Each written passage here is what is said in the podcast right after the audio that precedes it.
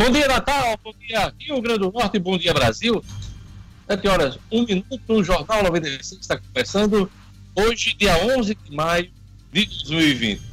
Final de semana, o Brasil superou a marca de 11 mil mortos e mais de 162 mil casos confirmados da Covid-19. Essa doença que preocupa não só o Brasil, mas todo mundo. E a gente inicia o Jornal 96 atualizando os números da Covid-19 com Gerlane Lima. Gerlane vai nos passar agora os números do Rio Grande do Norte, do Brasil e do mundo. Bom dia, Gerlane. Bom dia, Diógenes. Bom dia, ouvintes. Marcos Alexandre, Luciano Kleiber e a todos que estão no estúdio. Pois é, Diógenes, o Brasil chegou a 11.123 mortes por Covid-19 ontem. Os últimos dados divulgados pelo Ministério da Saúde no início da noite são de 162.699 casos confirmados, sendo 6.760 registrados nas últimas 24 horas, isso do sábado para o domingo. Esse número de mortes registrados, o número de mortes registradas no mesmo período foi de 496 mortes, ou seja, esse número em 24 horas. Segundo dados do Ministério da Saúde, dos 496 óbitos registrados, 132 tiveram como data da morte os últimos três dias. Isso tem sido recorrente nos boletins, tanto das secretarias estaduais como do Ministério da Saúde, Diógenes. O número de mortes registradas é, é, são referentes, é referente, na verdade, a dias anteriores e vão atualizando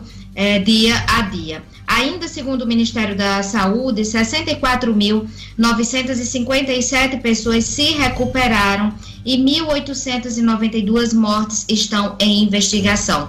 São Paulo se mantém como epicentro da pandemia no país, concentrando o maior número de mortes, 3.709 mortes. O estado é seguido pelo Rio de Janeiro, com 1.714 mortes, Ceará, 1.114, Pernambuco, 1.047 e Amazonas, com 1.004 mortes, são os dados do Brasil. Aqui no Rio Grande do Norte, Diógenes, ontem até se chegou a comemorar, completava 24 horas sem registro de mortes, mas infelizmente o, a Secretaria Municipal de Saúde confirmou ontem a morte da 21ª vítima diagnosticada com a Covid-19 aqui em Natal. Então, o Rio Grande do Norte registrou 11 novos casos confirmados de Covid-19. Os dados são da Secretaria Estadual de Saúde Pública, divulgados ontem. O estado tem 87 mortes pela doença e 1.930 pessoas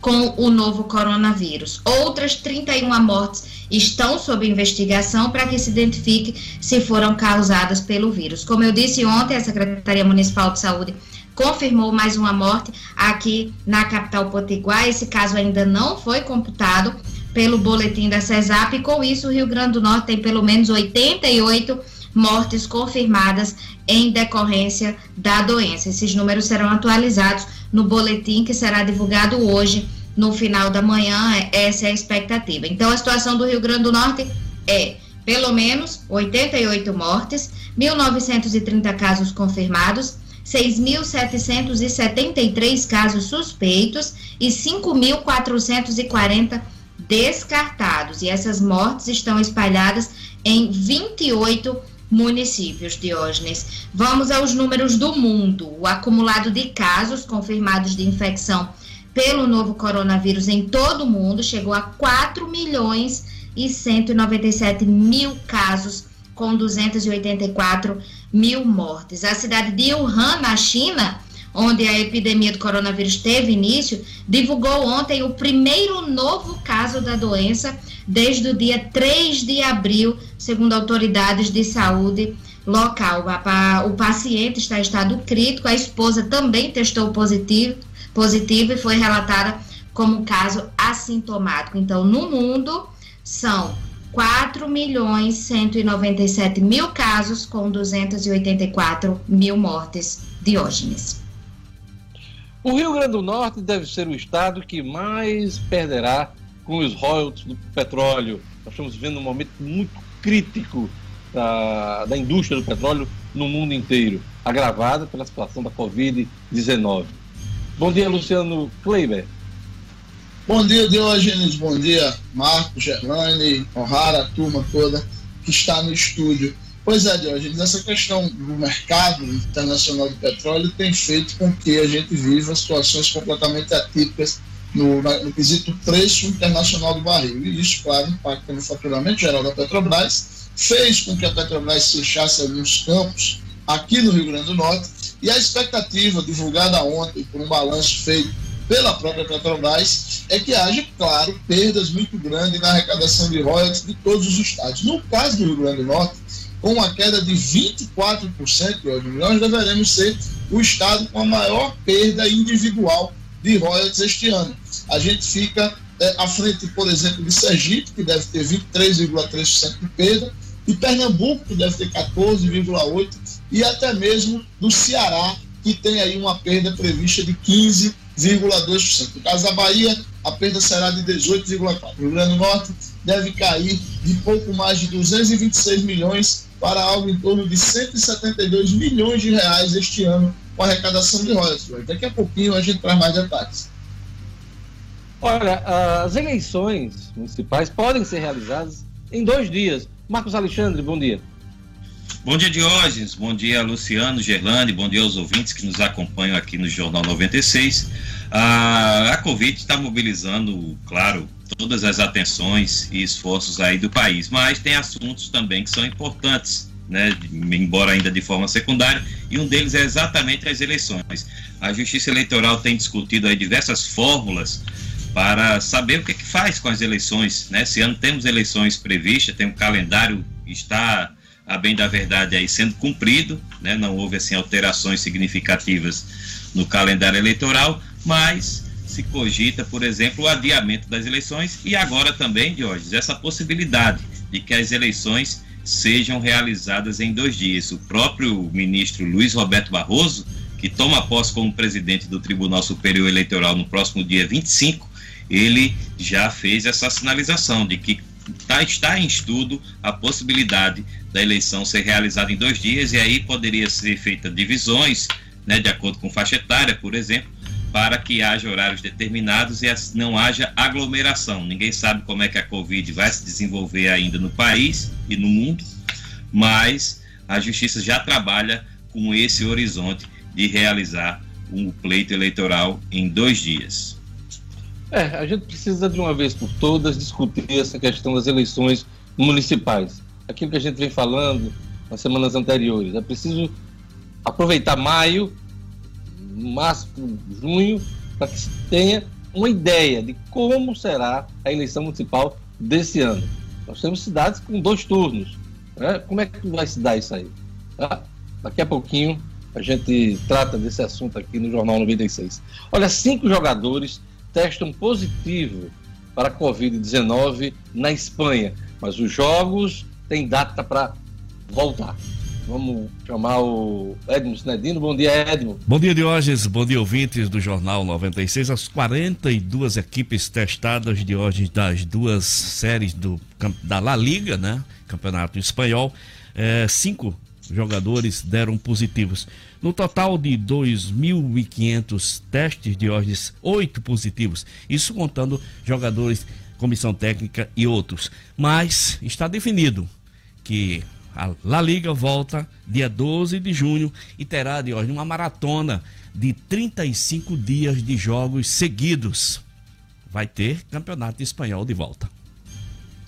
Daqui a pouquinho o Edno também fala sobre reunião do presidente do ABC com sua comissão técnica. Vamos ver o que é que vai sair aí de notícia do Alvinegro. Daqui a pouquinho o Edno traz essas informações para a gente aqui no Jornal 96. Olha, Mega Sena acumulou novamente, Gerlane Lima, concurso 2.260, concurso 2.260, é sorteado em São Paulo no último sábado. Vamos aos números. Vamos lá, 12, 14, 34, 35, 37 e 47. Vou repetir. 12, 14, 34, 35, 37 e 47. Difícil essa sequência, viu? Isso, pois é, na casa dos 30. E uh, aqui, quem tivesse se virado nos 30 tinha ganhado, viu? é verdade, era uma boa opção. Pois é, na quarta-feira, a estimativa de prêmio é de 90 milhões de reais. A Quina teve 91 acertadores, cada um vai receber pouco mais de 45 mil reais, e a quadra teve 6 mil, aliás, 60, 66 mil, não, não, 6.788. Exatamente, 6.688 acertadores. Cada um com uh, vai receber 884 reais. É porque não coloca um ponto aqui no 6.668, aí a gente confunde aqui. Pensa que é 600. Então, 6.688 acertadores na quadra da Mega Sena. Ok? Então, esses são os dados da, da Mega do último sábado. Queria mandar um abraço muito especial nesse 11 de maio, que é Dia Nacional do Reggae. Olha aí, quem gosta desse, desse tipo de música, eu gosto muito. Dia Nacional do Reggae. E queria mandar um abraço especial para Lugo Dias, que fez aniversário no sábado. Um abraço, Lugo! Tudo de bom para você. E um abraço para o Gustavo Souza, da Universitária FM. E também, esse está fazendo aniversário hoje, o Gustavo Souza. Lugo no sábado e o Gustavo nesta segunda-feira, 11 de maio. Vamos a mais destaques da edição de hoje.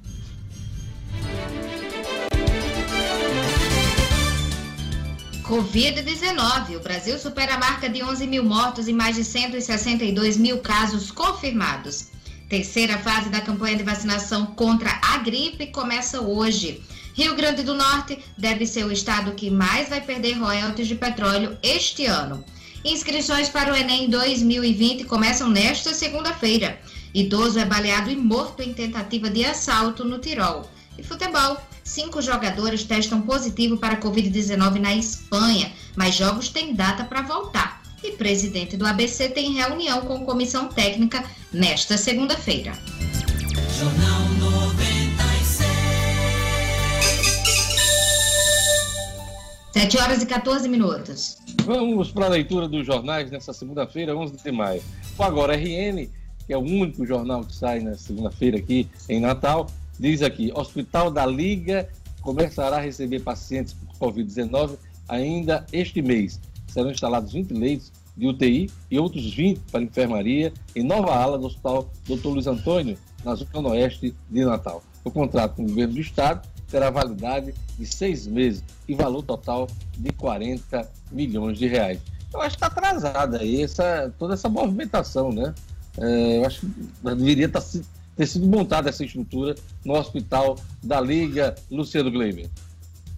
Com certeza, Diogenes. É, inclusive, essa contratação na Liga foi criticada inicialmente porque havia uma expectativa de ser apenas a contratação de leitos já existentes. Depois, o governo esclareceu seriam leitos a serem implantados. Eu quero saber é qual é a mágica que a Liga vai fazer, só se ela tem respiradores e todos os equipamentos, por exemplo, guardados em estoque. Porque a gente está vendo aí Brasil afora que não está fácil montar novos leitos de UTI no mundo inteiro. Pois é. Outro problema que a gente está tendo aqui em Natal é o hospital de campanha da prefeitura, hein? Foi anunciado, inaugurado, entregue, mas não está funcionando.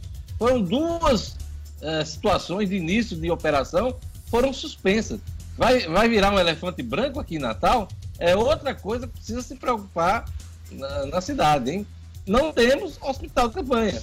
A estrutura está lá montada, com cama, com tudo, mas não tem profissional para operar, não tem, não tem alguns equipamentos de UTI não, não foram disponibilizados. E, nesse momento, o hospital de campanha de Natal está parado, não está funcionando. Então, Jorge, é outra coisa que a gente precisa ver para não virar um elefante branco aqui em Natal. Diga, Marcos Alexandre. Sobre o hospital de campanha de Natal, o hospital está lá disponível. Houve o um problema na semana passada com a, com a empresa para alguns auxiliares né, que vão trabalhar no hospital. E a Secretaria Municipal de Saúde está remanejando alguns desses profissionais para suprir. Mas, assim, o hospital ainda não foi demandado. O hospital está parado porque ainda não tem paciente. Não chegou paciente, a rede está absorvendo mas o hospital está lá pronto, está pronto para funcionar. Se chegarem pacientes, há condições do hospital receber, o hospital de campanha de Natal. Pois é, vamos acompanhar esse assunto. É um, é assunto importante e que a gente tem lido aí na imprensa e ele Não está. Segundo o Marcos Alexandre, ainda não foi demandado. Vamos esperar que ele funcione plenamente, se for necessário, né? Agora não pode virar um, um elefante branco. Vamos lá, vamos às manchetes de outros jornais aqui. A Folha de São Paulo destaca: semana será decisiva para apuração sobre Bolsonaro. investigação pode levar a afastamento do presidente, que fala em ficar até 2026. Semana que começa será decisiva para a Procuradoria-Geral da República para que defina se irá denunciar Jair Bolsonaro por corrupção passiva, privilegiada, obstrução de justiça e advocacia administrativa, diz aqui a Folha. O presidente é investigado por tentativa de interferência na autonomia da Polícia Federal. Três ministros de Estado, seis delegados e uma deputada federal devem ser ouvidos no inquérito que investiga a veracidade das acusações feitas pelo juiz Sérgio Moro, ex-juiz Sérgio Moro, da Lava Jato, que deixou o Ministério da Justiça. Na última sexta-feira, o governo entregou as imagens da reunião referida não só pelo presidente da República, mas também por Sérgio Moro neste processo. Havia uma certa resistência do Planalto de entregar essa, essas imagens, é, por ser uma reunião que tratou de vários assuntos, mas é, essas imagens foram entregues na última sexta-feira. Marcos Alexandre, é, apesar dessa decisão, uh, ninguém vai ter acesso às imagens, né? Somente a PGR e a defesa do Moro. Exatamente. O ministro Celso de Mello, do STF, né, que é o, é o relator desse processo, ele abriu essa possibilidade de que a Procuradoria-Geral da República e a Polícia Federal tenham acesso, né? São, são os dois agentes, digamos assim, envolvidos nessa, nessa investigação. E muita expectativa hoje, Jorge, para esses depoimentos também, né? Que serão dados a partir de hoje. Hoje temos o Alexandre Ramagem, que é o diretor-geral da ABIN, né? E foi, e foi nomeado e teve a sua nomeação barrada para a Diretoria-Geral da Polícia Federal. Tem também o depoimento de Maurício Valeixo, que foi o ex-diretor, foi o pivô involuntário de toda essa crise. É, então, eles dois têm depoimentos marcados para hoje. Amanhã, também muita expectativa em torno dos depoimentos dos três generais que, que estão integrados ao gabinete do presidente Jair Bolsonaro. O Braga Neto, que é da, da, da Casa Civil, o Luiz Eduardo Ramos, da Secretaria de Governo, e o Augusto Heleno, do Gabinete de Segurança Institucional. Então, a semana começa em Brasília, com muita movimentação em torno desse inquérito aí, e também, claro, do vídeo que você citou aqui. É, Augusto Heleno é aquele general que, no, num comício de Bolsonaro, cantou aquela música se pega, se gritar, pega o centrão. Isso. Não fica um, meu irmão. Se gritar, pega o centrão. E não fica um. É isso aí. É Olha, é isso. Vamos aqui as manchetes do Estadão. O Estadão destaca aqui que compras sem licitação por Covid-19 são investigadas em 11 estados. O governo viram alvo de ações policiais e do Ministério Público. O Distrito Federal também tem apuração. É a velha corrupção de guerra, também nesse momento de pandemia, Luciano Kleiber é uma das coisas que a gente precisa ficar muito preocupado, né, Diogenes? A pandemia não pode ser desculpa para que os governos se utilizem de artifícios nefastos né, para fazer essas compras. Há, há que se ter agilidade, a saúde pede agilidade, mas é preciso que os órgãos continuem é, fiscalizando para evitar, porque, como disse Augusto Heleno, se, se gritar, pega o centrão. Não fica um, meu irmão. Olha, a, o Estadão está dizendo aqui, com mais casos, Ásia teme nova onda de contágio. contágio. Aquilo que você estava falando, né, Gerlande Lima? Em Wuhan, volta a ter caso. O primeiro caso desde o dia 3 de abril, Diógenes, desde o, de, desde o início de abril, é o primeiro caso confirmado agora, né? Foi divulgado. As lá estão preocupadas de uma nova onda, né? Isso exatamente. Preocupa exatamente. outros países asiáticos, né? um novo surto na Coreia do Sul, na China e também no Japão. É, também é destaque aqui no Estadão a morte de Sérgio Santana, escritor, contista famoso, um, mais um nome da literatura brasileira, que nós perdemos para a Covid-19, hein? Pois é. Ele, escritor carioca, por muito tempo em Minas Gerais, mas é, se notabilizou por pontos é, onde surpreendia o leitor por sua narrativa. Então, ontem o Brasil perdeu Sérgio Santana. E vamos aqui ao Globo. O Globo destaca que Rio já tem 93% das cidades com casos de Covid. É, militares avançam em cargos na área da saúde, programas de mídia sofrem com crise aérea. Aliás, né, Luciano Kleber, um dos setores mais atingidos por essa pandemia. Certeza, Deus, é o setor que mais tem gritado por socorro. É, a gente comentou aqui, um avião parado, ele chega a custar algumas centenas de milhares de reais todos os dias e as companhias estão realmente no sufoco. É hora realmente de que o governo também olhe para esse setor. Me fale do Dia das Mães, como é que foi a movimentação dos lojistas ontem, aliás, ontem não, é, ontem foi a entrega dos presentes, mas no sábado, principalmente, movimentação para a compra uh, do presente do Dia das Mães.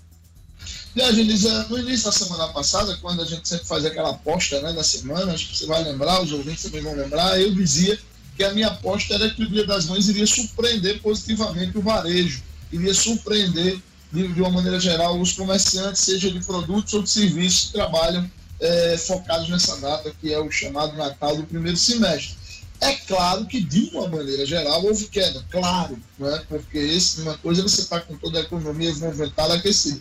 Porém, como eu previ, eu conversei entre a sexta e o sábado com alguns lojistas e principalmente com pessoas do segmento de serviço, houve sim uma surpresa positiva de hoje. Os lojistas, alguns em alguns casos disseram que foi igual ao ano passado, mas eles ficaram iguais ao ano passado, Alguns setores tiveram boom, por exemplo, aquelas pessoas que trabalham com encomendas, é, arranjos de flores personalizados, doces finos personalizados, bolos, tal. Esse pessoal que trabalha com isso teve um boom realmente. Foram, tiveram um movimento até bem melhor do que no ano passado, exatamente porque havia pouca opção de compra de presentes para as mães. Os restaurantes, Luciano, porque um dia, o dia das mães, a gente enfrenta filas né, quilométricas para poder almoçar. Como é que, foi, como é que o, a turma do restaurante se virou?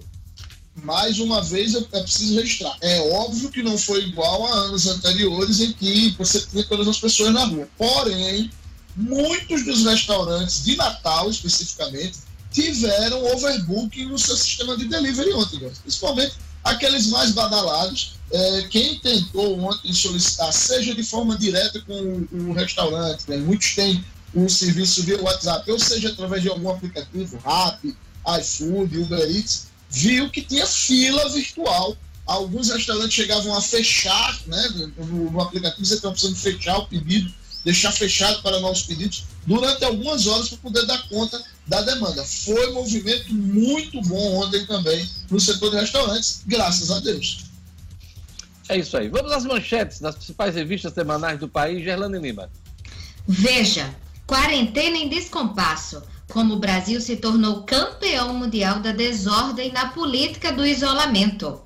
Isto é, o que pensam os militares? O comando das Forças Armadas é mais inteligente e sensato do que o presidente. Época.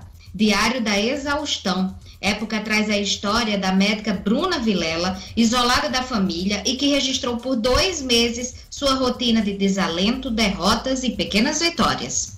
E Carta Capital, tragédia consumada. Explodem o número de infectados e mortos e o Brasil caminha para se tornar o epicentro mundial da pandemia. Olha, antes das notícias do Portal no Minuto, eu queria lembrar você que essa semana tem live no Minuto, hein? E o tema é bem interessante: ser brasileiro e enfrentar a pandemia no exterior. Eu vou conversar com dois jovens, pois é, dois jovens que moram hoje no exterior e que estão passando desse momento difícil lá, inclusive com todas as restrições que estão sendo é, decididas e determinadas pelos governos de cada país. Então eu vou conversar com a jornalista Mayara Cruz, ela que mora em Valência, na Espanha, e está morando lá, fazendo curso de pós-graduação na área dela, de marketing. E eu vou conversar também com o Danilo Dantas, que é jornalista e artista 3D em Vancouver, no Canadá. Todos dois são meus parentes. Um é filho e a outra é minha prima. São pessoas muito queridas e que estão morando fora e vão passar para a gente essa experiência. Então, na próxima quarta-feira, 17 horas, live no Minuto sobre a condição de ser brasileiro e está enfrentando essa pandemia no exterior. Eu conto com você, transmissão ao vivo pelo portal No Minuto e também pelas plataformas YouTube e também Facebook. Notícias do portal No Minuto, agora de manhã. Uso de máscaras passa a ser obrigatório em São Gonçalo a partir de hoje. Também é destaque no Minuto, Ministério do Desenvolvimento Regional libera pagamento de 4 milhões de reais para obras de saneamento em Parnamirim. Governo do Estado acerta com professores estaduais proposta de reajuste do piso salarial. Cajueiro de Pirangi prorroga prazo de fechamento por conta do coronavírus. São os destaques do portal No Minuto, agora de manhã. E você pode ter mais informações acessando www.nominuto.com. Vou repetir: www.nominuto.com. Olha, o Bermarina está com a promoção nunca vista em todas as plantas com até 50% de desconto, vários planos de venda e você pode pagar em até 10 vezes. O Vermarina vende barato porque produz grama esmeralda a partir de R$ 5,00 um metro quadrado. Acima de 200 reais, o Vermarina entrega em Natal sem taxa de entrega. Olha que bacana. Loja aberta com as devidas seguranças na esquina da rua São José, com a Miguel Castro. Não compre planta sem antes fazer o orçamento do Viver Marina, a grife do paisagismo. Vamos à previsão do tempo hoje no Rio Grande do Norte. Informações da Clima Tempo. Previsão do tempo.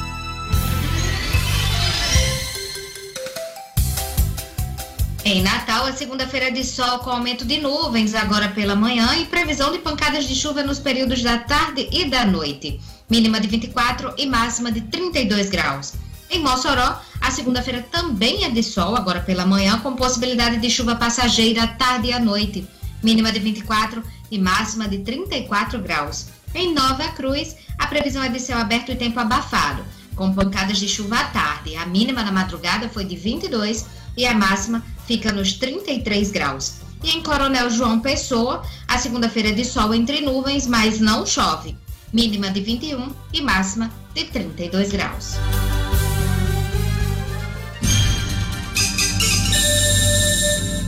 Sete horas e 29 minutos. Marcos Alexandre, a Assembleia Legislativa vai votar projeto que transfere emendas diretamente para os municípios. Explica para a gente o que é que os deputados estaduais estão pensando.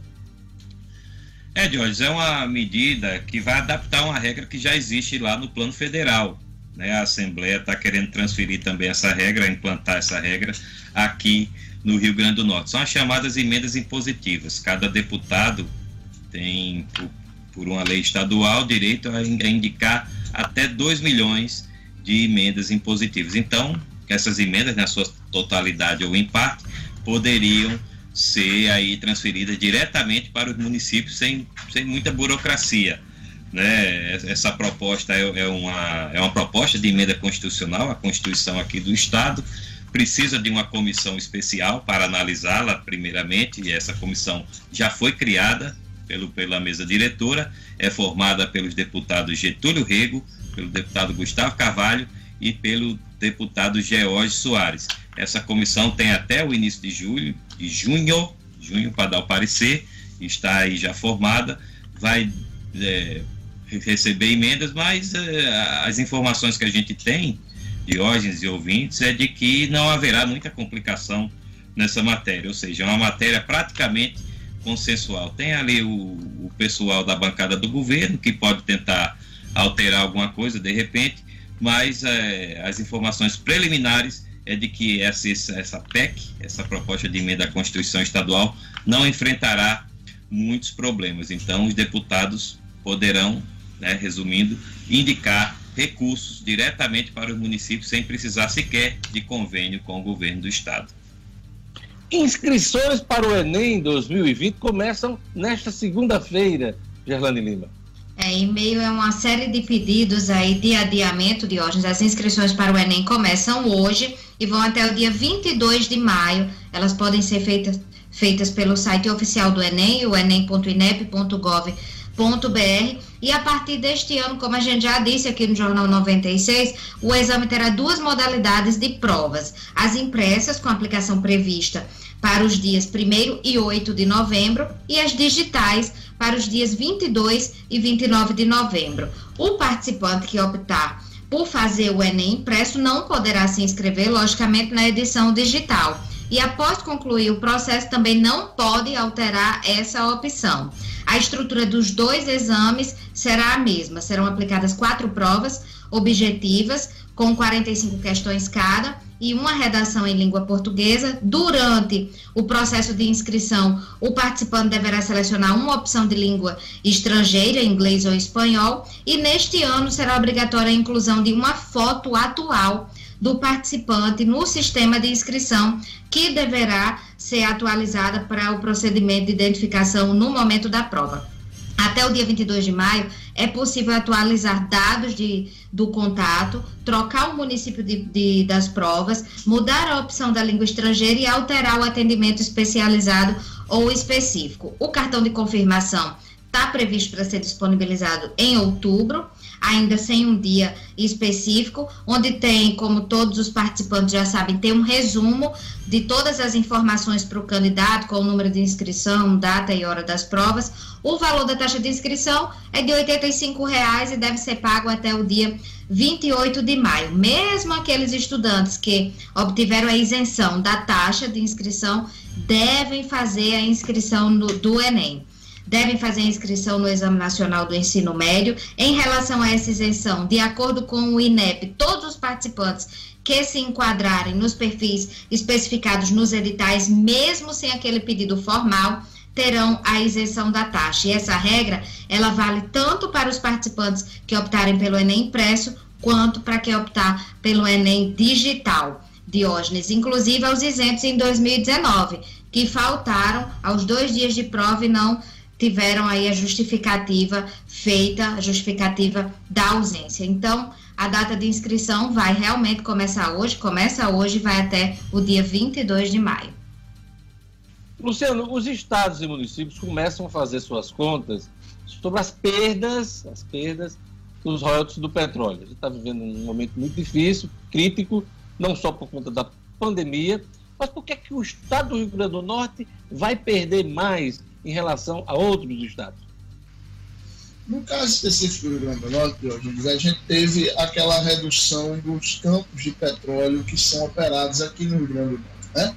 A gente teve aí mais de 25 campos fechados, é, principalmente os campos é, em mar, né, que é o nosso grande, nosso grande é, manancial de petróleo, está no mar. O, a Petrobras, como forma de evitar uma perda maior com o petróleo muito baixo, ela fechou campos aqui no Rio Grande do Norte. Então, além da, da perda específica da redução de valor do petróleo no mercado internacional, a gente também teve uma queda de algo em torno de 80 mil barris dia aqui no Rio Grande do Norte, né? apenas com o fechamento dessas unidades. A Petrobras diz que esse fechamento vai até o final de maio. Né? Então, a expectativa é que nos meses de abril e de maio a gente tenha essa maior perda aqui no estado. É a maior do Nordeste, né? Como eu já disse, 24% de perda. A gente fica aí pertinho aí do estado de Sergipe, que também teve postos fechados. É, no caso da Bahia, é, houve uma redução na, na, produção do seu polo petroquímico de lá, né, de Camaçari, que, que no caso da Bahia, a perda de 18,4% de royalties. Aqui no Rio Grande do Norte, em termos de valores monetários, a perda é de algo em torno de, hoje, de 50 milhões de reais, tá certo? Para o ano. A gente teria uma expectativa de arrecadar algo em torno de 230 milhões de reais de royalties, exatos 226 milhões, e a, as novas contas da Petrobras apontam para algo em torno de 172 milhões para o ano inteiro de royalties aqui no Rio Grande do Norte. Hoje. Olha, um recado do Simpol para você. Neste período de pandemia, Muitas pessoas passaram a refletir sobre a vida, passaram a temer a morte, aumentar a preocupação de perder aqueles que amam. Esse tipo de sentimento não é fácil de lidar, porém, em dias normais, faz parte da realidade e da vida de um policial civil e de seus familiares. Mesmo assim, ao longo dos anos, os policiais civis do Rio Grande do Norte têm superado as adversidades e desempenhado seu papel. Agora, em 2020, quando a recomendação é ficar em casa, os policiais civis não tem esse direito e continua investigando, realizando operações, prendendo, inclusive participando de operações de combate a crimes relacionados ao coronavírus.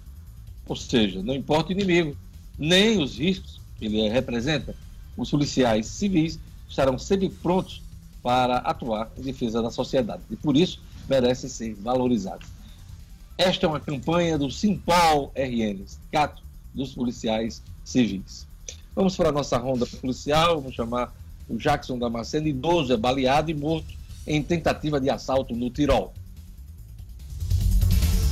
Polícia, com Jackson Damasceno. O da massa. Oferecimento. Ótica Ideal. Compre seus óculos escuros ou de grau das melhores marcas em até 10 vezes no cartão. Temos convênios com empresas e associações. Facilitamos seu exame oftalmológico. Ótica Ideal. Nosso ideal é fazer você feliz. Edifício Barão do Rio Branco 5. Telefone 3201 6797. Sigam também nossas redes sociais. Bom dia a todos que fazem o Jornal 96, bom dia ao nosso público ouvinte. Um crime covarde, brutal, chocante, ocorrido no fim da manhã deste domingo na Avenida Prudente de Moraes com a rua Jundiaí. O engenheiro agrônomo é, Rodolfo José de Lira Gondim, de 71 anos, chegava a um condomínio em seu veículo quando foi abordado por quatro assaltantes. No meio da confusão, ele acabou baleado os bandidos iriam levar o carro dele quando foram assustados por um homem que passava pelo local, a princípio um policial paisano, e atirou contra eles. Dos quatro suspeitos, três acabaram detidos pouco depois, mas o engenheiro agrônomo não resistiu à gravidade de um único disparo, de um único tiro, e acabou morrendo no local. Os três suspeitos presos foram levados para a delegacia, para a central de flagrantes da Zona Sul, na cidade da Esperança. A Polícia Civil agora investiga o restante dos fatos.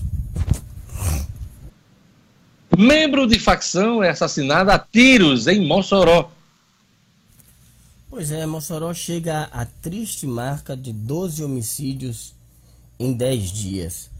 O último caso é, aconteceu aproximadamente meia-noite do sábado, quando os tiros foram disparados e ouvidos no loteamento Santa Helena mas o corpo só foi encontrado na manhã deste domingo por populares. A polícia foi acionada e acabou encontrando o corpo de Aldemiro Lucas Galdino, de 24 anos, conhecido no mundo do crime como Rei do Gado. Ele foi vítima de quase 20 tiros de arma de fogo teve o corpo abandonado neste local.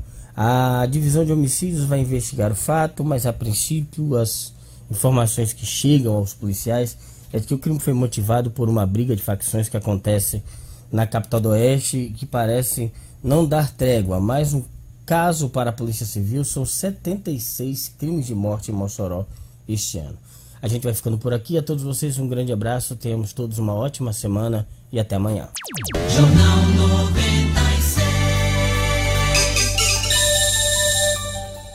7 horas e 39 minutos. Olha, antes do intervalo, aquele alô para o nosso ouvinte que acompanha o Jornal 96 pelo Facebook.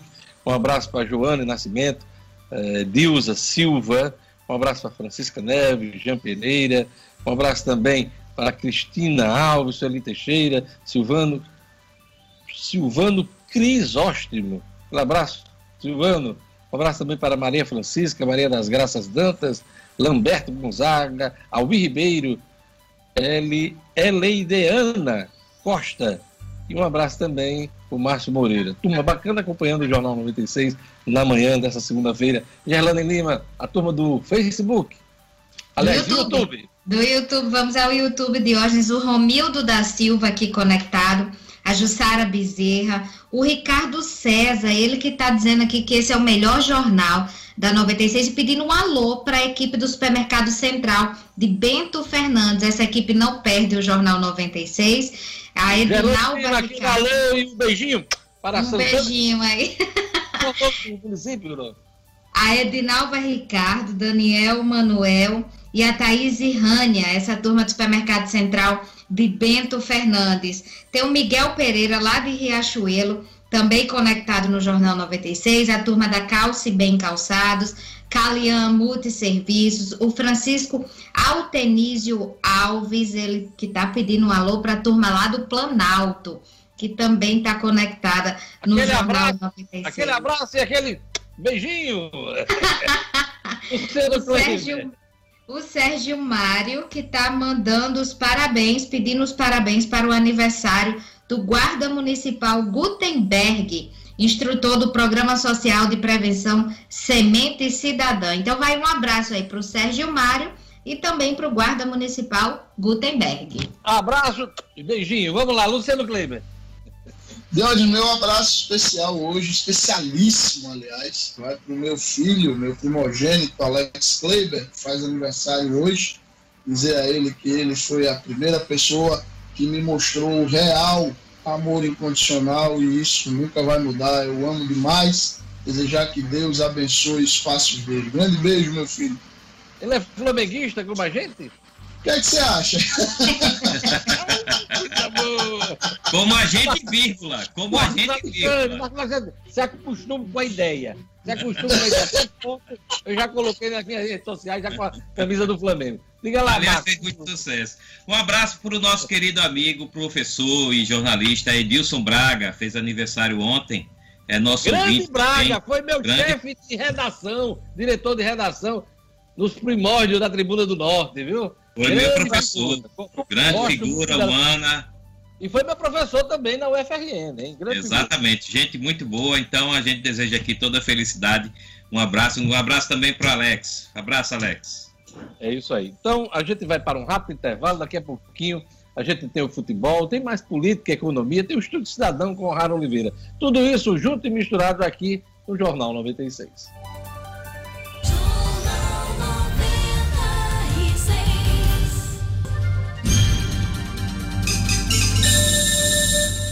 Estamos de volta, uma ótima semana a todos, 7 horas e 45 minutos.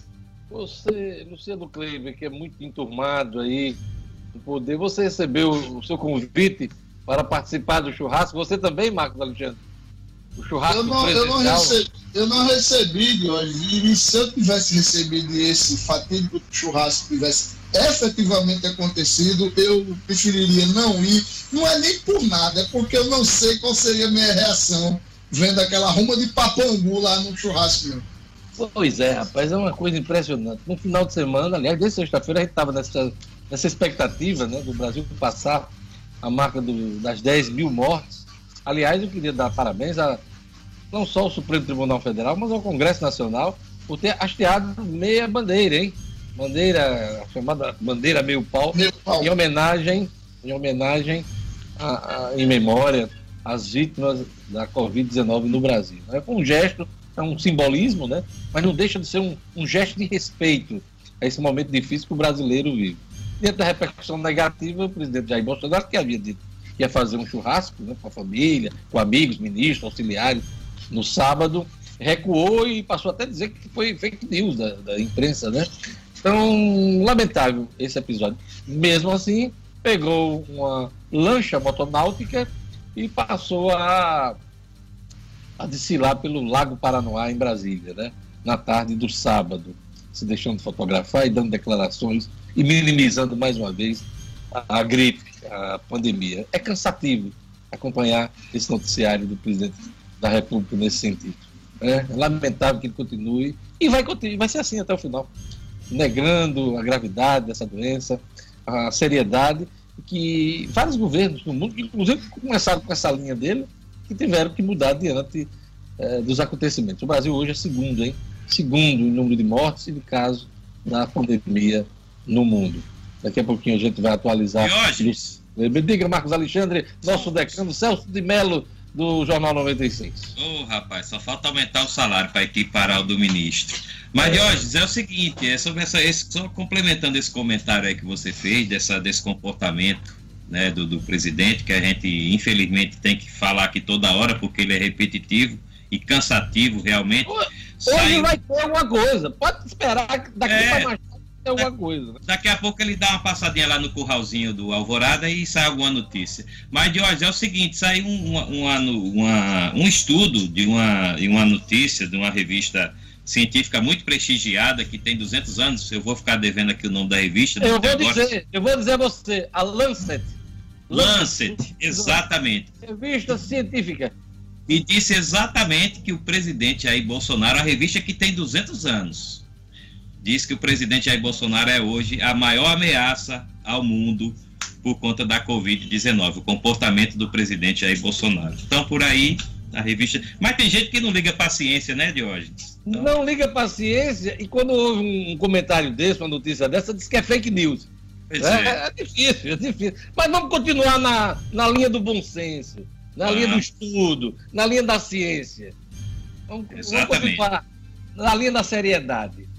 Vamos lá, vamos para o futebol agora. Cinco jogadores testam positivo para a Covid-19 na Espanha, mas jogos têm data para voltar. As informações com Edmo Cinedino. Esportes com Edmo Cinedino. Cinedino, vamos lá. Pois é, Diógenes, 42 equipes foram testadas, um total de 2.500 pessoas, entre jogadores, entre jogadores, comissão técnica, enfim, envolvidos com o futebol, com a La Liga é, cinco jogadores é, testaram positivo, entre eles o brasileiro, lateral esquerdo, que vem sendo convocado para a seleção brasileira do Atlético de Madrid, o Renan Lloyd. Renan Lloyd é, o, apresentou sintomas leves, mas está com a doença, está, claro, separado, isolado. Seus familiares e os familiares de todos os que testaram positivo vão passar por testes, por acompanhamento, e todos, claro, estão isolados de hoje. É, entre é, os isolados para os testes é que porque os jogos estão marcados para ter sua volta de hoje. Dia 12 de junho, a Liga definiu pela volta. É, serão 35 dias seguidos, uma verdadeira maratona de jogos. Começa dia 12 e vai até o dia 17 de julho. 27 rodadas é, foram jogadas até agora, de ordem o líder é o Barcelona, seguido pelo Real. Portanto, definido a volta do, da La Liga, da, do Campeonato Espanhol e, logicamente, com todos os cuidados redobrados, todos os cuidados tomados. E você imagine a situação da La Liga com todos esses testes, com todos esses riscos, é, a gente compara eh, com o que pode acontecer com o Brasil, realmente não dá para pensar nem de leve, nem de longe com a volta do futebol brasileiro, pelo menos nesse mês ou no próximo, Diógenes. Pois é, Sinadino, eu não vejo como, numa situação como essa, de gravidade, futebol, que a gente já comentou aqui, é, é um esporte de contato, contato. direto né, entre os atletas, é, aglomeração das pessoas em campo, fora dele, Isso. os vestiários. Exato. É, eu não sei como, é, essa coisa não, não, não cabe não. no atual momento. Não tem. Eu não vejo ah, como é que está a pressão nos demais esportes, hein, Ed? A gente fala muito no futebol Isso. aqui, mas como é que está o basquete? Como é que está as grandes estruturas, Estados Unidos aí, que nós temos uhum. futebol americano? Uhum. Como é que você tem lido alguma coisa em relação aos outros esportes? Sim, sim, Jorge. O interessante é que não existe, você não vê essa pressão nos outros esportes, né? Somente é no futebol que, que você vê dirigentes de futebol fazendo pressão, principalmente aqui no Brasil, essa preocupação da La Liga, essa preocupação da Champions, preocupação da, da volta do campeonato alemão, a, a K-Liga, né, a Liga da Coreia do Sul, que já voltou nesse final de semana. Agora, é, por exemplo, Fórmula 1, Fórmula 1 é, teve GPs cancelados, teve GPs adiados. A, a Fórmula 1 está totalmente comprometida esse ano. Totalmente. Mesmo que tenha algumas competições, algumas corridas, uhum. ela está totalmente descaracterizada. Exatamente. É, quem for campeão esse ano não pode nem comemorar. Não pode nem vai se... ser campeão de uma, de uma, de uma metade. De uma competição pela metade, Exatamente. sem grandes disputas, sem, sem normalidade. Sem normalidade. Eu tenho a impressão que a Fórmula 1 vai cancelar de vez Exatamente. a temporada. Exatamente. Conferir. E... tem muito dinheiro envolvido, tem muito dinheiro em jogo. Mas eu tenho impressão, a gente vai ainda noticiar aqui no Jornal 96 que a Fórmula 1 vai é, cancelar a temporada. Quem voltou? Acredito eu que os torneios de tênis também, que são famosíssimos, uhum. o Wimbledon, você tem aí a, o US Open nos Estados Unidos em agosto. Então, todos esses, todas essas competições estão comprometidas, Edmo Cinedino. Exatamente. Hoje, inclusive, surgiu até uma, uma polêmica entre entre o Djokovic e o Nadal. É, o Djokovic falava que não se submeteria a, a vacinas durante eh, quando, quando voltasse os jogos e se descobrisse a vacina contra a Covid-19. Com relação à volta de onde quem voltou a ter competições, a ter disputas, foi a UFC. É uma coisa que eu faz tempo que não acompanho, mas está havendo, recomeçaram as lutas. Eu confesso que não acompanhei e nem acompanho, mas está, estão acontecendo lutas, inclusive com, com brasileiros envolvidos. Mas os outros esportes, silêncio por enquanto. No Brasil, a, a Liga do Basquete, a Liga do Vôlei, não nenhuma movimentação, nem, nenhuma notícia nova que a gente possa comentar de hoje. Pois é, a gente estava falando em contato no futebol, imagina o UFC, né? Imagina o UFC. Contato é. contato sangrento. É um contato sangrento. É. Ô, Sinedino, vamos hum. lá. Jogadores atropelam um protocolo na Liga da Coreia do Sul. que pois, é isso? Pois é, de hoje. O, o, exemplo que você estava acabando de falar, né? Futebol é um esporte de contato. Ontem, é, nesse final de semana, foi, foi iniciada a primeira rodada da K-Liga, né? Aquela Coreia do Sul, que a gente noticiou na sexta-feira. E já tivemos várias manifestações de que não dá, em alguns momentos, de controlar as emoções. Jogadores se abraçaram, eh, jogadores se tocaram. Teve um jogador que deu a mão para o juiz o levantar, o juiz ficou rindo e ele também. Quer dizer, teve. Eh, eh, mesmo aos pedidos de, de não cuspir, de não cumprimentar, mas na hora de um gol, na hora de uma jogada mais ríspida, não tem como evitar o contato. Houve Isso... uma explosão de perdigoto nessa hora que não dá para controlar. não dá para controlar. E foi o que aconteceu na Coreia do Sul. Inclusive, um gesto muito bacana de hoje de um, de um jogador que passou aqui por Natal, o Júnior Negão, que jogou no ABC em 2009 e no América em 2014. Ele, ao marcar o um gol na vitória da sua equipe, é, levantou a camisa, a camisa do time e abaixo tinha outra camiseta com os dizeres Força Brasil. Júnior Negão, que é de Salvador, radicado em Manaus e que perdeu parentes e amigos nessa Covid-19 lá em Manaus, no Amazonas, Diógenes. Pois é, a gente está precisando, viu, Júnior muita Negão? De muita força. Muita. De muita força para aguentar muitas coisas, dentro e fora do campo. Isso. Fredino, vamos lá. Presidente do ABC tem reunião com comissão técnica nesta segunda-feira. Exato, Diógenes. Bira Marques, presidente do ABC, marcou com o técnico Francisco Diá e seus auxiliares uma reunião. Eu acho que algumas diretrizes deverão ser tomadas. Eu acho que alguns assuntos importantes, como a renovação dos contratos dos jogadores, dos jogadores fundamentais da equipe de Diá, o Igor Goulart, o João Paulo e Jailson, que ainda não definiram suas decisões, suas, suas, suas renovações de contrato como o atacante Paulo Sérgio, também, que é um salário alto do ABC, recentemente contratado. Então, tudo isso deverá ser, eh, ser definido, discutido, além, é claro, da necessidade do ABC colocar os salários dos jogadores em dias, já que os salários do ABC continuam atrasados. É uma situação muito difícil, o ABC não tem receita e vamos esperar ver quais serão quais serão os assuntos que a gente comenta amanhã aqui no Jornal 96. Diógenes. Cidadino, muito obrigado. Boa semana para você. Amanhã a gente está de volta com o futebol. Até amanhã, Diógenes. Um abraço a todos. Jornal 96. 7 horas e 56 minutos. Olha, tá rolando paralisação dos ônibus na Ribeira, hein?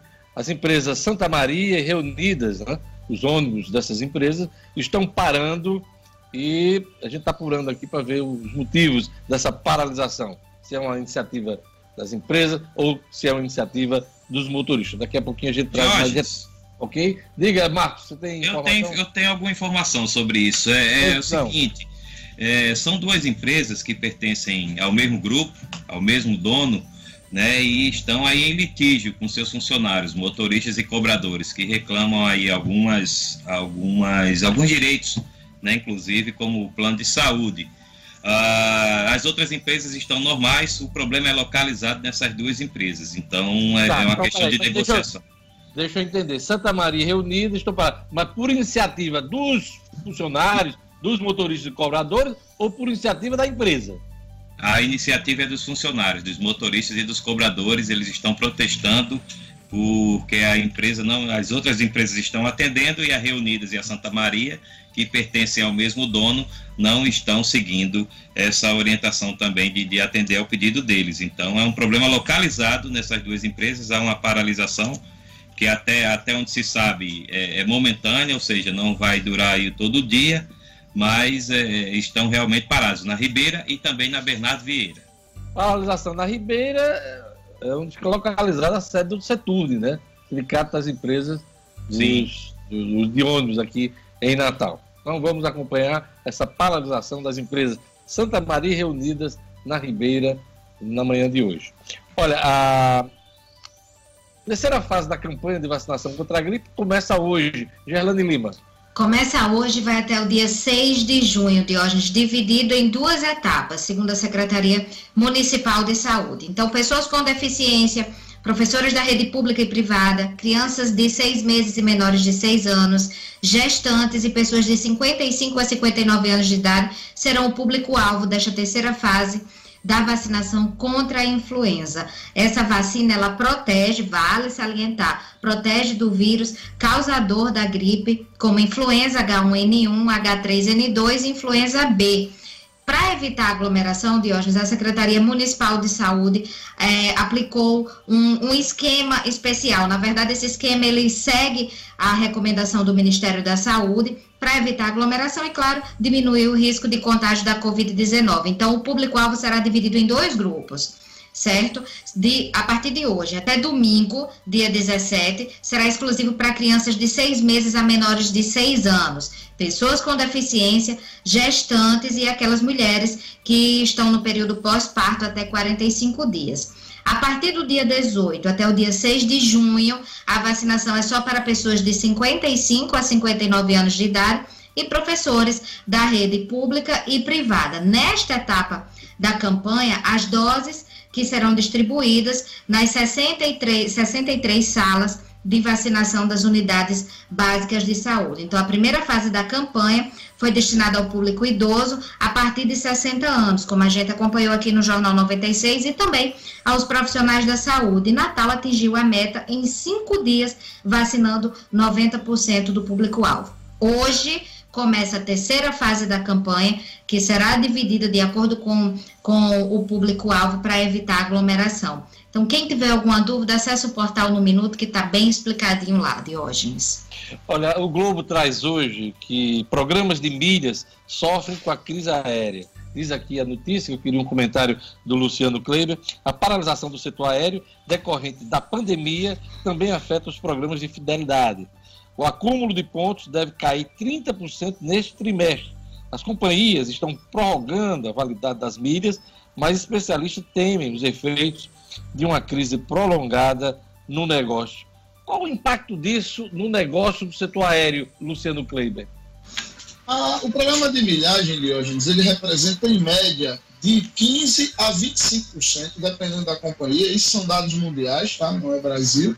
De 15% a 25% da lotação dos, dos assentos de um voo em condições normais. Então a gente está falando aí se esse programa realmente tiver uma implosão. E aí qual seria o motivo dessa implosão? Olha, se as pessoas não estão viajando, elas não estão acumulando milhas. Quando elas não acumulam, elas não têm aquele número suficiente para comprar um trecho ou outro. Esses, a tendência é que esses pontos comecem a vencer. As companhias vivem um dilema, porque se elas estenderem demais essa validade na hora da retomada pode haver uma procura muito grande e esse percentual subir para 60%, 70% e aí torna inviável tirar o avião do chão. Então tem um dilema aí das companhias. Na hora que esse programa implode, as companhias perdem de cara algo em torno aí de um quarto do seu mercado. É realmente uma situação preocupante e deve ter muito especialista debruçado sobre esses dados. Luciano, outra coisa eu li recentemente que o negócio aéreo né, das companhias aéreas vai ter que mudar depois dessa pandemia. Um dos pontos é o distanciamento, inclusive, das poltronas, para que é, a gente não tenha uma aglomeração maior em cada viagem. Mas isso vai acabar refletindo o preço da passagem aérea, porque se vão ter menos assentos no avião, é, essa viagem vai ser mais cara, em tese. Né? Pois, pois é, Deus, é o que eu estou dizendo, esse, esse essa situação toda que a gente vive, ela nos impõe uma série de reflexões. E cada setor está fazendo suas contas. Olha só, uma das matérias que eu vi no final de semana mostra que hoje, se as companhias hoje estivessem podendo voar com o barril do petróleo lá embaixo como está, elas já teriam condição de baixar em média de 30% a 35% as passagens, graças ao valor mais baixo do querosene de aviação. Só que elas não podem voar, né? não estão conseguindo voar. Então, E aí, para hoje, né, a necessidade, se houvesse condição de voar, a necessidade de redução do, do número de assentos né, para poder aumentar o distanciamento seria compensada pela queda do, do preço do petróleo. Só que quando as coisas voltarem ao normal, normalmente, naturalmente, o preço do petróleo vai voltar também. Então, as companhias terão esse desafio aí. De 30% aproximadamente, elas terão que rever seus custos. Resta saber se o mercado vai absorver esse aumento de passagem. Marcos Alexandre, eleição pode ser feita em dois dias. Explique para a gente. Porque essa é uma das propostas que estão sendo analisadas pelos políticos lá em Brasília, pelos técnicos do Tribunal Superior Eleitoral. A gente ainda não sabe como vai votar esse ano. Vai ter eleição, aquele padrão que a gente conhece. É, no dia da votação, se vai ter aglomeração, como é que vai ser a fila, porque não pode aglomerar, segundo a saúde. É, é, que história é essa de eleição em dois dias? É, Jorge, esse, é, esse quadro das, das eleições, do, do, calendário eleitoral, está envolto aí muitas incertezas, como, como de resto, muita coisa aí na, no, no Brasil. Né? Ninguém sabe o dia que vai votar, não sabe como vai votar, e o Tribunal Superior Eleitoral realmente discute essa proposta aí que você disse, de fracionar, dividir as eleições em dois dias. Ah, podendo... Peraí, mas esses dois dias é, é de votação porque nós temos um dia de votação do primeiro turno. Aí tem cidades como Natal, por exemplo, tem segundo turno, se, se, não, se não tiver maioria. Aí você vai ter o segundo turno. Também vão ser dois dias? Explica pra gente isso. É dois dias em cada turno de votação?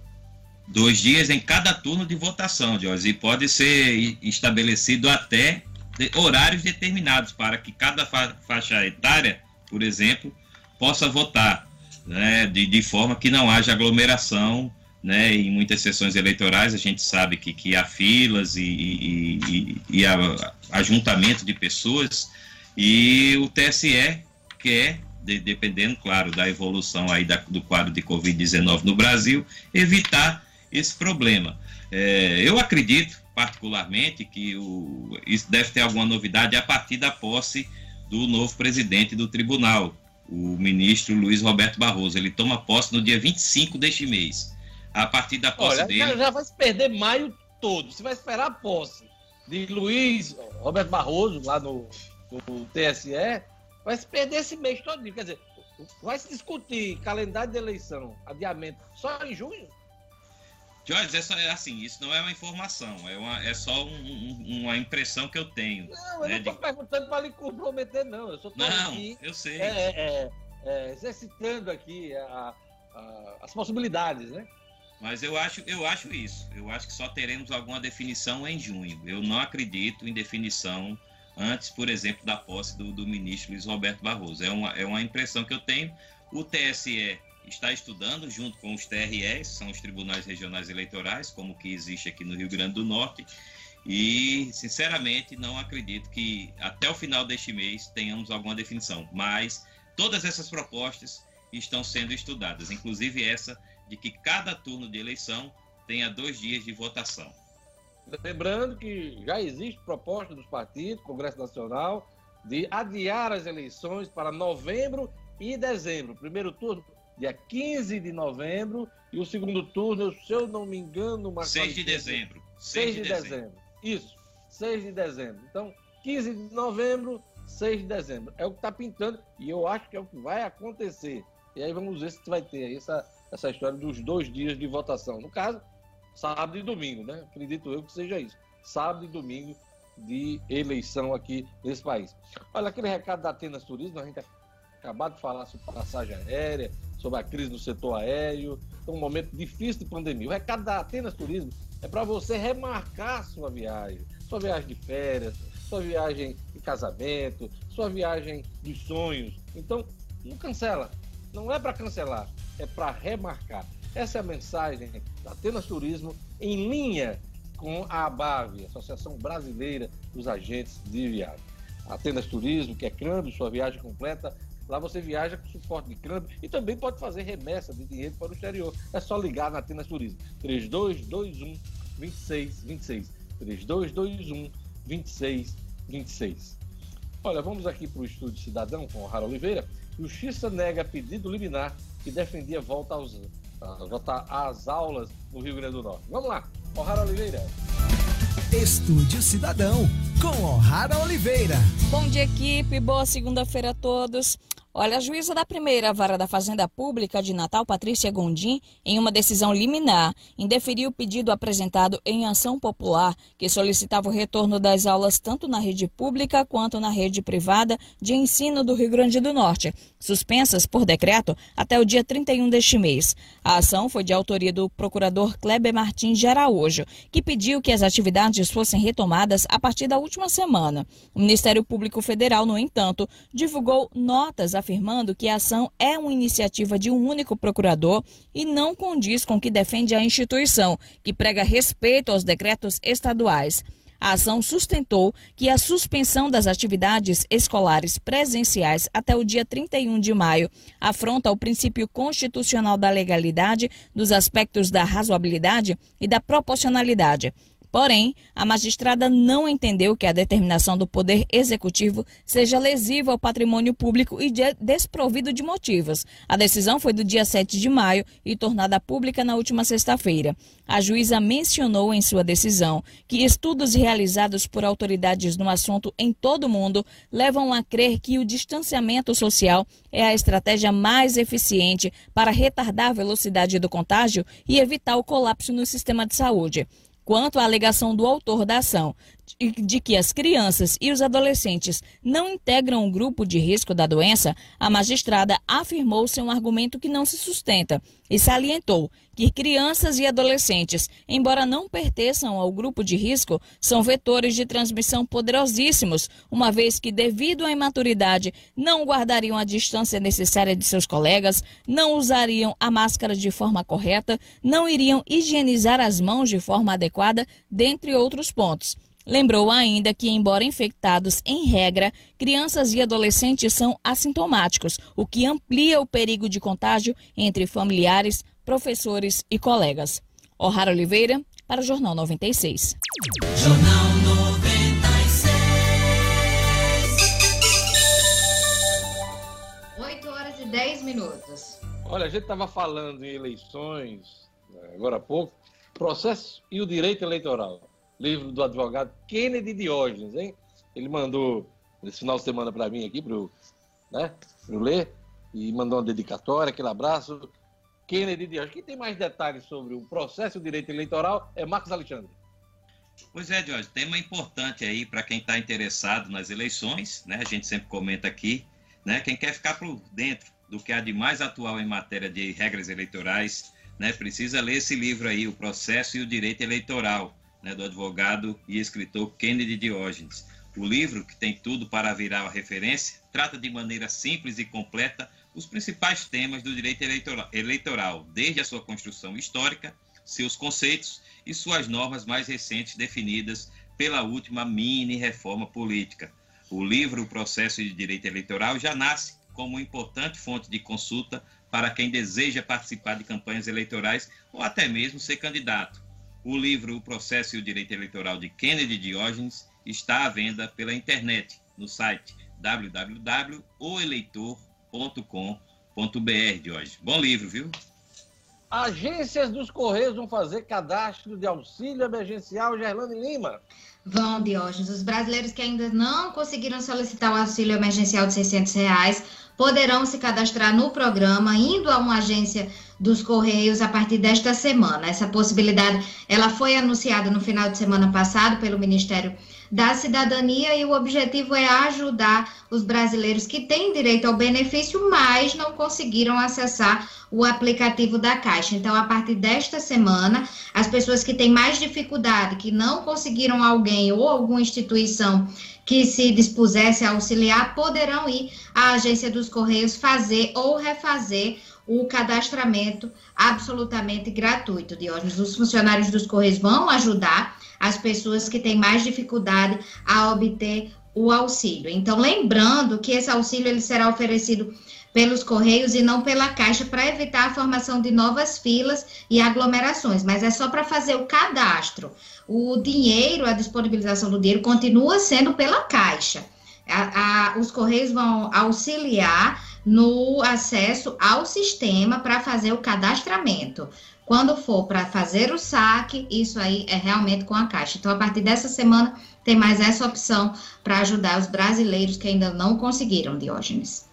É isso aí. E para encerrar, aquela aposta da gente eh, vai acontecer na semana, a expectativa de quem faz o Jornal 96. Luciano Cleide, qual é a sua maior expectativa aí? Qual é a sua aposta da semana? Diógenes, eu, eu preciso fazer uma, uma aposta essa semana que, de longe, não é a que eu gostaria de fazer. Mas por tudo que a gente tem visto, é, principalmente pela falta de, de ação efetiva dos poderes públicos, eu aposto que esta semana a gente vai ter um reconhecimento definitivo por parte do governo do estado, que é quem fala, obviamente, por todo o Rio Grande do Norte, da, do colapso total da nossa rede pública de saúde, principalmente no que diz respeito a leitos de UTI. A taxa de ocupação geral hoje já está acima dos 90%. É, nós temos a rede pública nas principais cidades do, do, do estado já completamente colapsada. Já há tentativas aí, o governo já está encaminhando algumas pessoas para UTIs dos leitos privados e eu não sei como é que isso vai se arrumar. Espero que os poderes públicos acordem e que façam alguma coisa efetiva. Marcos Alexandre, sua aposta, sua expectativa para essa semana que só começa. Minha aposta vai de novo para Brasília, né? É, o inquérito está avançando aí, o inquérito que apura aí uh, as declarações dadas pelo ex-ministro da Justiça de que o presidente Jair Bolsonaro tenta interferir sistematicamente nas investigações da Polícia Federal. O vídeo já foi entregue uh, ao STF, né? O governo, o Palácio do Planalto entregou no fim de semana o vídeo para que seja analisado e o STF vai disponibilizar o material também para a própria Polícia Federal e para a Procuradoria-Geral da República. Hoje tem depoimentos do Maurício Valeixo, ex-diretor-geral da PF, para o Alexandre né, Ramagem. Né, Alexandre Ramagem. É, Alexandre Ramagem, isso. Da ABIN, diretor-geral da ABIN, e que teve uma tentativa frustrada do presidente de nomeá-lo para a Polícia Federal. E amanhã, dos três ministros militares. É, o Augusto Heleno, Gabinete de Segurança Institucional, o Braga Neto, da Secretaria de Governo, e o Luiz Eduardo Ramos, do Gabinete Civil. Então, são, são depoimentos aí que vão mexer com corações e mentes em Brasília e, claro, no Brasil também. Tá. É, aproveitando sua expectativa, eu vou já dizer a minha. Não vai dar em nada isso aí. Tudo isso vai ser feito essa semana, os inquéritos, vídeos serão analisados e o Procurador-Geral da República, Augusto Aras, não vai denunciar o presidente forçando inclusive o ministro Celso de Mello a arquivar esse inquérito. Esse é o procedimento. Essa, essa ação só vai ter continuidade se o Aras acatar uh, as provas, os dados que foram apresentados no inquérito e denunciar o presidente para uma análise do Congresso Nacional, no caso a Câmara dos Deputados, e julgamento no Supremo Tribunal Federal. Lembremos de Temer. Foram, se eu não me engano, três denúncias da Procuradoria-Geral da República, todas elas derrubadas, e hoje ele está até respondendo por esses, por esses inquéritos, mas depois que deixou a presidência da República. Acredito que seja isso que vai acontecer com Aras. Até porque, eu já comentei aqui, Marcos Alexandre, que o Augusto Aras é candidatíssimo à vaga do Supremo Tribunal Federal, aliás, para o lugar do Celso de Mello, que é o relator do, desse inquérito, o Celso Lembrado já cumpre o tempo dele, são 70, 75 anos de idade, ele vai cumprir o tempo dele, encerra esse, esse, todo esse período dele de STF agora no final do ano, novembro, e abre-se uma vaga.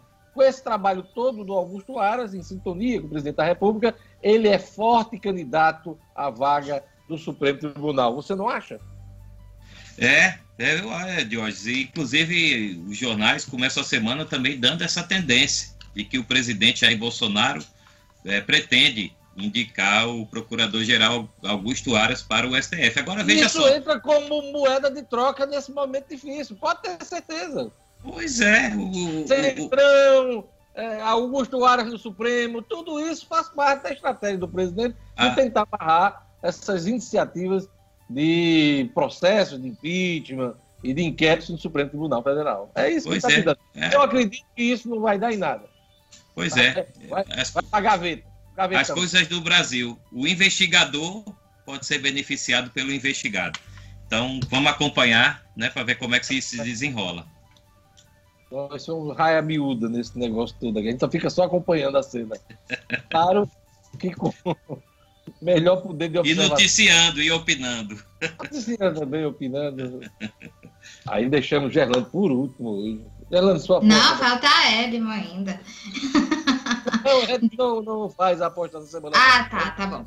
Veja só, Diógenes, a minha aposta da semana é para regularização, ou pelo menos para melhoria do sistema da Caixa, para que evitem essas filas, acabe essas aglomerações e que as pessoas tenham direito ao auxílio emergencial de 600 reais, porque tem muita gente passando necessidade, muita gente passando fome, infelizmente essa é a realidade. Então, a minha expectativa essa semana vai para, no mínimo, a regularização do sistema, para que as pessoas não enfrentem problemas.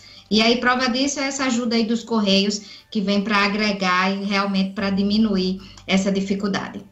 Rapidinho os números do, da Covid-19 no Rio Grande do Norte, no Brasil e no mundo. Rapidinho, forma Aqui no resumida. Rio Grande do Norte, a gente aguarda a atualização de hoje da CESAP, mas por enquanto são 88 mortes, 1.930 casos confirmados. No Brasil, 11.123 mortes por Covid-19, 162.699 casos confirmados. E no mundo, 4 milhões 197 mil casos, com 284 mil mortes. É isso aí. O Jornal 96 vai ficando por aqui. Tenhamos todos uma boa semana. Obrigado, Gerlane. Obrigado, Luciano.